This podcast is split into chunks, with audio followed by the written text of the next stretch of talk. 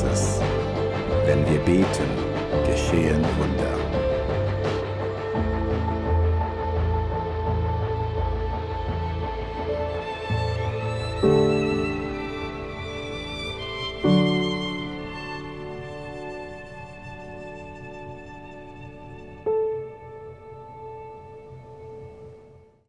Ähm, das Thema für heute heißt Bete intensiv. Das ist da der Titel. Wir haben angefangen in einer Serie, wo es darum geht, umkreise dein Thema in deinem Leben. Und ich möchte ganz am Anfang so diesen Gedanken mitnehmen, welches Wunder, für das betest du schon lange oder gibt es so einen Bereich, wo du sagst, da möchte ich gerne ein Wunder leben von meinem Gott im Himmel in deiner Gesundheit, vielleicht auch deine Freundschaft, Beziehungen, Finanzen, Job, vielleicht deine Berufung in deinem Leben. Also welche Bereiche in deinem Leben betest du schon seit Jahren und es ist noch nicht erfüllt, es ist noch kein Durchbruch da. Ich beginne mit zwei Statistiken, die mich sehr, sehr bewegt hat. Und zwar, man sagt zurzeit, dass die Japaner sind, was Mathematik angeht, eigentlich Genies, brillant. Und dann wollte ein Forscher wissen, warum sind die Japaner ein bisschen intelligenter, was Mathematik angeht, als der Rest auf dieser Erde. Dann hat er eine Studie gemacht, mit den Erstklässlern. Und zwar nahm eine ganze Gruppe in Amerika, so Erstklässler, und dann eine Gruppe aus Japan, auch Erstklässler. Die waren alle gleich alt, sie waren alle ungefähr gleich intelligent. Und dann hat man ihnen eine Aufgabe gestellt, und die Aufgabe war für sie eigentlich unlösbar zu lösen. Und es ging gar nicht darum, ob man sie lösen kann. Die Frage war nur, wie lange bleibt die Person dran, bis sie aufgibt? Und dann haben die amerikanischen Kinder durchschnittlich nach 9,47 Minuten haben die aufgehört, haben gemerkt, gut, das, das können wir gar nicht lösen. Die japanischen Kinder haben nach 13,93 Minuten aufgegeben. Und das ist ein Beweis, dass Beharrlichkeit, dran zu bleiben, einer der Gründe in deinem Leben ist, dass es der Durchschnitt sich äh, abhebt von diesem ganz, ganz krass zu sein. Und das Wort ist Beharrlichkeit. Länger dran zu bleiben als der Rest bedeutet auch im Gebetsleben, dass du nicht nach einem Jahr aufgibst, dass du nicht nach fünf Jahren aufgibst, sondern die Frauen und Männer, die beharrlicher sind als der Rest, sind die Frauen und Männer, die Wunder erleben in einer ganz krassen Art und Weise. Ein zweites Experiment hat der André Eriksson gemacht. Und zwar in der Musikhochschule in Berlin. Der hat mit den Professoren auch eine langjährige Studie gemacht. Der wollte wissen, warum gibt es äh, Solisten, die sind Weltklasse, Weltklasse Solisten. Da gibt es einfach so gute Violisten da gibt es aber auch solche, die werden niemals Profimusiker werden. Und man nahm Leute, die waren so acht Jahre alt, sie hatten den gleichen Background, die gleiche Voraussetzung, die gleiche Qualität. Es gab schon am Anfang, gab es keinen Unterschied, sondern waren alle gleich begabt. Und vom achten bis zum zwanzigsten Lebensjahr gab es eine markante Sache, wo alles erklärt. Die Musiker, die keine Profimusiker werden wollten oder werden konnten, die haben nur 4000 Stunden geübt. Also nur. Merkt, es eine große Zahl. Die guten Violisten, die haben 8000 Stunden geübt. Aber die Weltklasse-Solisten, die haben 10.000 und mehr Stunden geübt. Und beide Statistiken sagen etwas aus, dass dass es nicht oft die Qualität am Anfang es ist, dass jemand durchstartet im Leben. Wir haben oft das Gefühl, es ist der Segen von Gott, es ist die Gunst von Gott und wenn Gott dich segnet, dann hängst du auf dem Liegestuhl, trinkst dein Caipirinha und liest noch den Blickzeitung online und dann musst du nichts machen und dann hast du gehst von einer Million in die nächste Million. So, das ist das christliche Bild, das die meisten Leute haben. Aber die Statistiken sagen etwas aus. Wenn du in deinem Leben, und spreche auch zu mir, Wunder sehen möchtest, dann ist das Wort Beharrlichkeit. Dass du so lange dran bist mit einer Hingabe, mit einem Fokus, bis du die Wunder in deinem Leben siehst. Warum glaube ich an diese Statistik? Ganz einfach, weil meine Frau und ich, wir waren eingeladen in einen Tanzkurs. So die, die, Grund, die Grundtanzschritte, oder? Und das, ich vergesse es nie mehr, Susanne. Wir waren hochmotiviert, an dem lag es nicht. Es waren am Anfang alle gleich gut oder alle gleich schlecht. Wirklich, gell? Ich meine, waren alle gleich gut oder gleich schlecht. Aber nach dem zweiten Tanzabend haben wir gemerkt, wir bleiben stehen. Und der Rest wird immer besser. Und wir haben nach sechs Tanzstunden aufgehört und sind nicht besser geworden, weil Beharrlichkeit im Tanzen war nicht unser Ding. Und die, die gut wurden, die haben getanzt und getanzt und getanzt und getanzt. Also Beharrlichkeit, dran zu bleiben, ist eine der Eigenschaften, die entscheidend ist. Ich möchte in Geschichte gehen von Elia aus der Bibel, 1. Könige 18, 43 bis 44. Hochinteressant, es regnet dreieinhalb, dreieinhalb Jahre, regnet es nicht mehr. Und da geht Elia auf den Berg und er ruft zum Diener. Der Diener ging, hielt Ausschau und meldete, kein Regen in Sicht. Also wie das Volk von Gott, das um die Mauer lief, so lief auch der Diener rund und sagte, ich sehe keinen Regen. Doch Elia schickte ihn immer wieder. Achte das Wort, immer wieder. Geh, sieh noch einmal nach. Endlich beim siebten Mal rief der Diener, jetzt sehe ich eine kleine Wolke am Horizont, aber sie ist nicht größer als eine Hand. Und der Bibelvers drückt genau das Gleiche aus wie das Volk von Gott, das um die Mauern zogen. Sie zogen sechsmal um die Mauer, sechsmal ging der Diener und sechsmal war nichts passiert. Die Zahl 6 bedeutet, das ist deine Geschichte, dein Lebensprozess, weil Zahlen haben eine Bedeutung. 6 heißt, deine Geschichte, sechsmal bist du mit deiner Geschichte umgezogen und hast kein Wunder erlebt. Die Zahl 7 bedeutet Schöpfung. Gott schöpft etwas Neues. Gott kreiert ein Wunder. Stell dir mal vor, der Diener hätte nach der fünften Runde aufgehört. Und auch in diesem Bibelvers gibt es dieses Wort Beharrlichkeit. Das ist nicht ein Wort. In unserer Generation ist das ein saudummes, blödes, ekliges Scheißwort. Das hat niemand gern. Wenn jemand sagt, Beharrlichkeit, Geduld, du musst dranbleiben. Ja, nein, also das ist dann aber schwierig, da muss man was machen.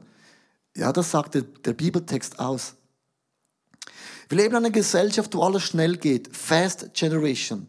Aber es gibt bei Gott gibt es keine Fast Wunder.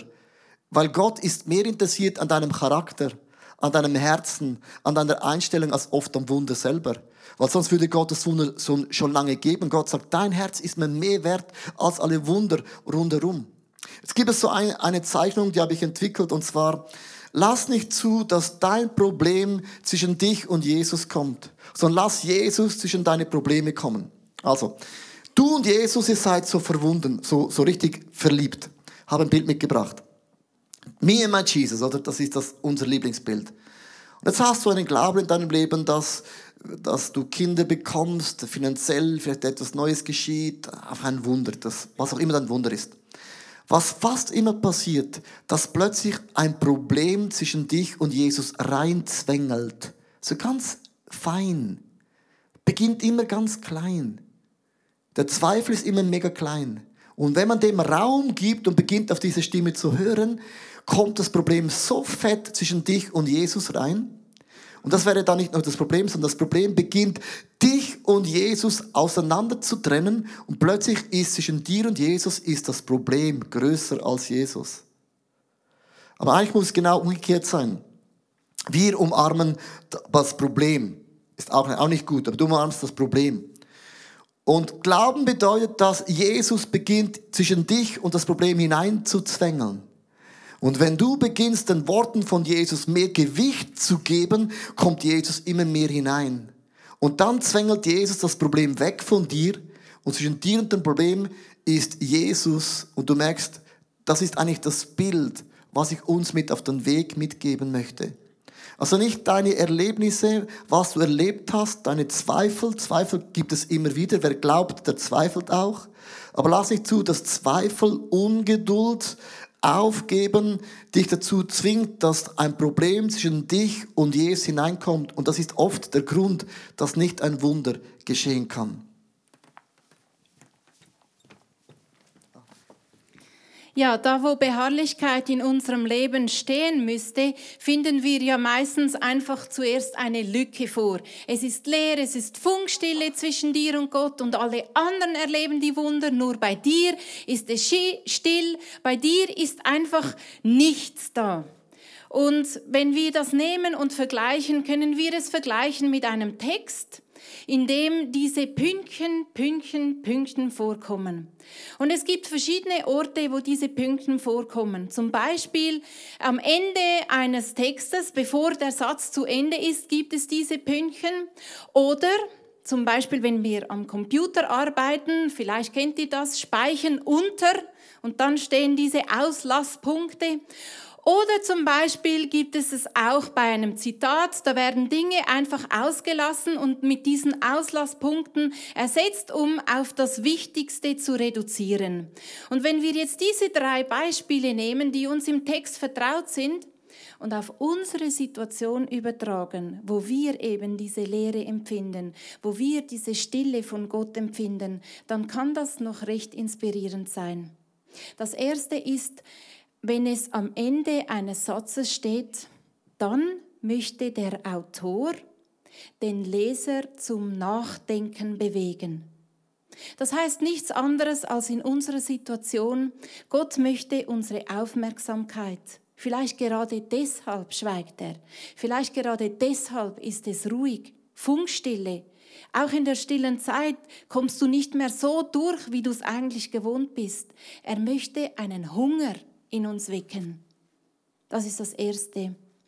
Und das Zweite ist, speichern unter, da wissen wir, da kommt eine Eingabe von uns Anwendern. Und das ist wie eine Einladung an uns im übertragenen Sinn, etwas einzuwerfen, etwas einzugeben. In dieser Situation, wo du so sehr darauf wartest, dass ein Gebet erhört wird, dass etwas sich verändert. Was gibst du ein?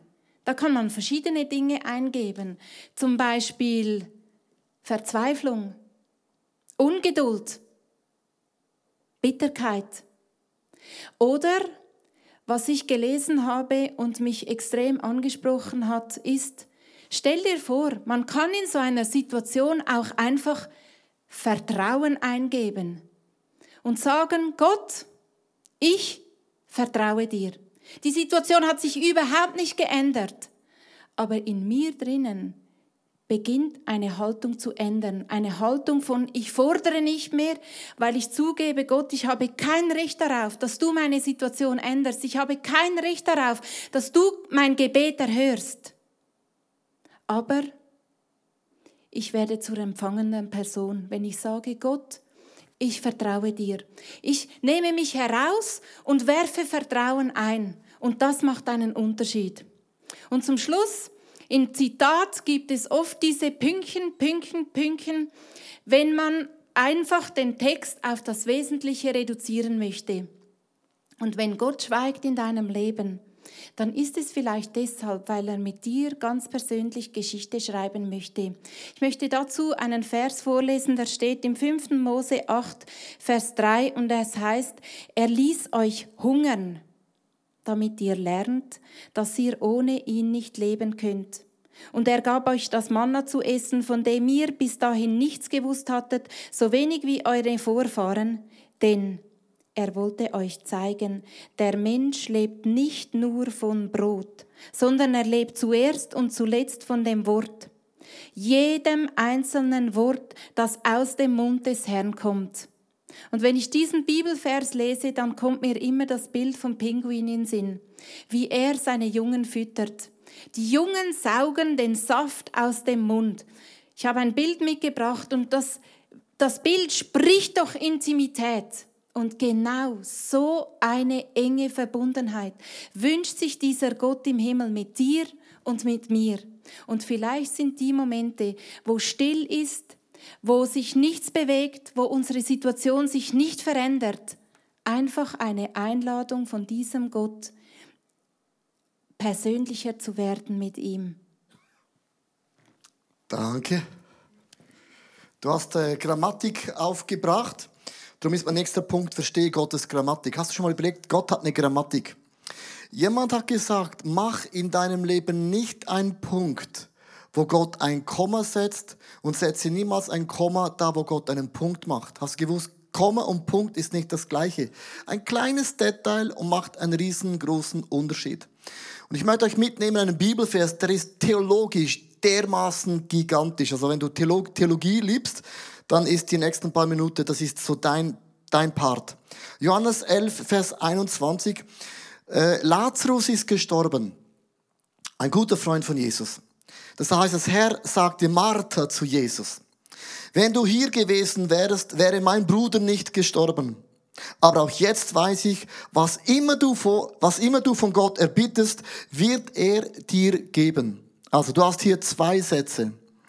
Und diese zwei Sätze werden mit einem Wort verbunden. Das Wort heißt aber. Jetzt überlege mal, wie oft hast du ein Aber in deinem Leben? Gott, ja, aber. Hier ist ein Aber. Dieses Aber verbindet diese zwei Sätze miteinander. Martha macht eigentlich nicht ein Komma, sondern gedanklich ist das eigentlich ein Komma vor dem Aber. Also hier hast du ein Aber. Das zweite Gigantische hier ist im Vers 21. Auch jetzt weiß ich. Und dieses Wort, auch jetzt weiß ich, bedeutet mit anderen Worten, dass du Gott, wenn Dinge tot sind, wenn Dinge unmöglich sind, gibt es immer noch das Aber. Gott ist allmächtig. Aber Gott macht aus dem Unmöglichen das Mögliche. Aber Gott ist nicht gebunden an Zeit, an Limiten, an, an, an Ideen. Dieses Aber. Und so weiß ich dennoch, dass Gott aus dem Tod Leben bewegt. Das ist der krasseste Glaubenssatz, den du jemals in deinem Leben haben kannst. Frage, was ist Tod in deinem Leben? Welche Gebetseigenschaften hat Gott seit mehr als vier Jahren nicht erhört. Lazarus war vier Tage tot. Überlegt mal, was das bedeutet. Vier Tage geweint. Man hat die Todesanzeigen verschickt. Man hat die, die, die, die Beerdigung geplant. Das hat schon gemieft. Das war nicht mehr lebendig und quick und fidel sondern man hat getrauert. Man hat sich vorbereitet auf diesen Tod, überlegt, wie geht das weiter. Man hat alle Vorbereitungen getroffen. Und wenn du dich mal in diesen Text hineinversetzt, hast du schon erlebt, ich habe meinen Vater beerdigt. Ich weiß, was es heißt, eine, eine Beerdigung vorzubereiten. Das ist emotionell. Das ist das Schlimmste, was es überhaupt gibt. Und setz dich mal mit diesem Gefühl in diesen Text hinein. Dass hier Martha wo man immer sagt, ja, die Martha hat immer gejammert, die gute Maria vor den Füßen von Jesus. Aber hier ist Martha krass. Die hat gesagt, auch wenn etwas tot ist, auch wenn alle jammern, wenn alle weinen, wenn sich alle überlegen, wie geht das weiter, kommt hier das krasseste Glaubensstatement einer Frau. Ja, aber, das ist doch nicht endgültig. Ja, aber Gott kann auch aus einem miefen Körper nochmals ein Wunder bewirken. Und jetzt ist meine Frage an dich. Nimm deine Geschichte in deinen Text. Was ist bei dir gestorben? Wo hast du aufgehört zu träumen? Wo hast du aufgegeben? Wo hast du gesagt, ja, es ist halt so. Es ist besser, man akzeptiert das. Und du merkst plötzlich, wie dieser Text wird plötzlich lebendig, dass Martha uns eigentlich lehrt, was Glauben bedeutet. Mache nicht ein Komma oder einen Punkt, wo Gott noch nicht zu Ende ist. Ich möchte diesen Text hineingehen. Es gibt zwei Ebenen von Glauben. Der Herr sagte zu Martha, zu Jesus, wenn du hier gewesen wärst, wäre mein Bruder nicht gestorben. Das ist ein klassischer vorbeugender Glaube. Also, Jesus, wenn du hier wärst, wenn du deine Hand dann wäre mein Bruder nicht gestorben. Jetzt achte mal, unsere Gebete sind genauso. Wir haben, wir beten jeden Tag vorbeugende Gebete. Gott beschütze meine Frau, beschütze meine Kinder, wenn ich mit dem Moped fahre in meine Firma. Der vorbeugende Glaube ist krass. Das, für das haben wir den Glauben jeden Tag. Und sie sagt dann Vorwurf, wenn du Jesus da gewesen wärst, wäre es nicht passiert. Und in diesem Text gibt es eine theologische Frage. Ja, war dann Sünde im Leben? War Unglaube da? Weil wenn, wenn Jesus da gewesen wäre, wieso war er nicht da? Weil Sünde da, war Unglaube da? Das ist ein großes Fragezeichen zum Beispiel. Vorbeugender Glaube. ist etwas, was ich auch bete. Ihr müsst jetzt gar nicht das Gefühl haben, ich predige zu euch. Ich predige mit drei Fingern zu mir. Ich habe nur einen Finger auf dich gezeigt, kannst auch froh sein. Drei zeigen auf mich. Beste Beispiel. Wir gehen in den Güterbahnhof. Ich, ich möchte diese Geschichte bewusst betonen, weil wir sind jetzt einfach in einer Presssituation. Wir gehen in den Güterbahnhof. Vor fast x Jahren haben wir das umgebaut. Für ein Jahr und drei Monate. Und ich nehme auch ein paar, paar, paar, mit in ein paar Bilder. Das war der schönste Gottesdienstsaal. Große LED-Wand. Habe ein Bild mitgebracht hinten. Super Foyer. Da war so groß, da konntest du Verstecke spielen. Super cooler Raum für 180 20er Seminare. Die besten Kinderräume mit Spielplätzen, Fußball, Rutschi, allem Mögliche. Und das Beste war nämlich gewesen, es hatte einen Parkplatz. Hast schon vergessen, konntest du deinen, habe ich zum ersten Mal gesehen, unsere Kirche hat super gute Autos. Da war mein Opel weg, da habe ich immer, habe ich schon beim Park und Ride schon parkiert, dass niemand sieht. Direkte Parkplätze, magst du noch erinnern? Das war noch bequem. Und alle haben uns gesagt, wir werden fünf Jahre da sein. Und unser Glaube und der Plan war gewesen, wir waren ja nicht naiv. Wir bleiben fünf Jahre da und dann gehen wir nahtlos in das neue Gebäude. Das war der Plan. So haben wir auch Gott gehört, auch Gott verstanden. Dann haben mich Leute gefragt, ja, habt ihr dann auf Gott gehört? Ja, ich kenne niemanden, der sagt, ich mache bewusst Fehler. Das ist ein dummer Satz. Stehst du auf und sagst, nein, ich möchte heute alles falsch machen. Also, wir Christen manchmal Sätze, das ist so wirklich richtig, theologisch richtig hoch. Und dann ist plötzlich, mussten wir raus, nach einem Jahr, drei Monaten mussten wir raus. Der ganze Traum zerplatzte. Er zerplatzt. War tot. Leer. Gestunken, gemieft. Haben mich Leute gefragt, ja, hast du denn gebetet, dass er länger bleiben könnte? Logisch habe ich gebetet. Bin ich dumm? Du machst alles in deinen Möglichkeiten. Ich möchte mit dem ein bisschen zynisch sein. Wenn du krank bist, hast du das Gefühl, du machst die falschen Gebete? Wenn du merkst, es geht Leben und Tod, als wäre das eine Wort, wäre Matsch entscheidend. Du betest wie eine Sau, du gibst alles, du willst leben, du machst alles. Und das ist die gleiche Frage von Martha. Wir können, auch wenn wir vorbeugend beten, möchte ich dir heute sagen, du kannst nicht alles beschützen in deinem Leben. Und das ist die größte Spannung, was den Glauben angeht. Du glaubst an einen Gott, der dich segnet, der dich beschützt und bewahrt. Und dennoch geschehen Dinge, wo du denkst, warum jetzt? Weil vielleicht Gott etwas bewegt, was er bewegen möchte. Als unser Sohn Simon, vergesse ich nie mehr, ich bin nicht ein Mann, der oft weint, aber als unser Sohn Simon den ersten Kindergartentag hatte und unser Weg vom Haus zum Kindergarten ist vielleicht 300 Meter und nur etwa 50 Meter auf einer Straße, wo alle 10 Minuten kommt mal ein Auto auf der 30er-Zone, also mega gefährlich. Ich bin da bis zur Straße gelaufen und die letzten 100 Meter musste er alleine gehen. Da habe ich geweint, weil ich gemerkt habe, ich kann ihn nicht mehr beschützen diese 100 Meter habe ich nicht mehr unter Kontrolle. Und da muss ich loslassen und beten. Und logisch habe ich gebetet, dass Gott ihn bewahrt. Also vorbeugender Glaube, den haben wir alle. Für das beten wir. Jesus, wenn du hier wärst, wäre das nicht geschehen. Aber Martha hat einen zweiten krassen Glauben. Und das ist nämlich der Auferstehungsglaube. Aber auch jetzt weiß ich, hier ist das Wort, aber auch jetzt weiß ich, was immer du von Gott erbittest, das wird er dir geben. Das ist Auferstehungsglaube. Hast du in deinem Leben Auferstehungsglaube? Dass das, was tot ist, dass das, was unmöglich ist, Jesus aufersteht? Lass uns die Gebäudesituation von der Church anschauen, ist ein gutes Beispiel. Ich habe nach dem Magarial nicht, nach dem Güterbahnhof nicht aufgehört zu träumen, weil das Konzept war mein Traum, weil der Güterbahnhof gehörte nicht uns, wir waren auch Sockelmieter. Ich habe gedacht, Sockelmieter ist mega cool, wir sind da, sind nicht alleine, man kann es vermieten, die Welt kommt in die Church, die Church ist in der Welt. Diesen Traum ist zerplatzt beim Güterbahnhof. Und jetzt plötzlich durch das Eventpark, habe ein Bild mitgebracht, entsteht dieser Traum wieder, aufersteht er wieder. Aber auf einer ganz neuen Art, an einem neuen Ort. Und dieser Auferstehungsglaube habe ich nie in meinem Leben weggeworfen. Und meine Frage ist, beginne den Auferstehungsglauben zu adoptieren, beginne zu Gott zu sagen, aber dennoch weiß ich, das ist ein Glaubenssatz, aber dennoch weiß ich, dass Gott zum Ziel kommt. Ich ende mit Bete verheißungsorientiert in 1. Könige 18, Vers 42.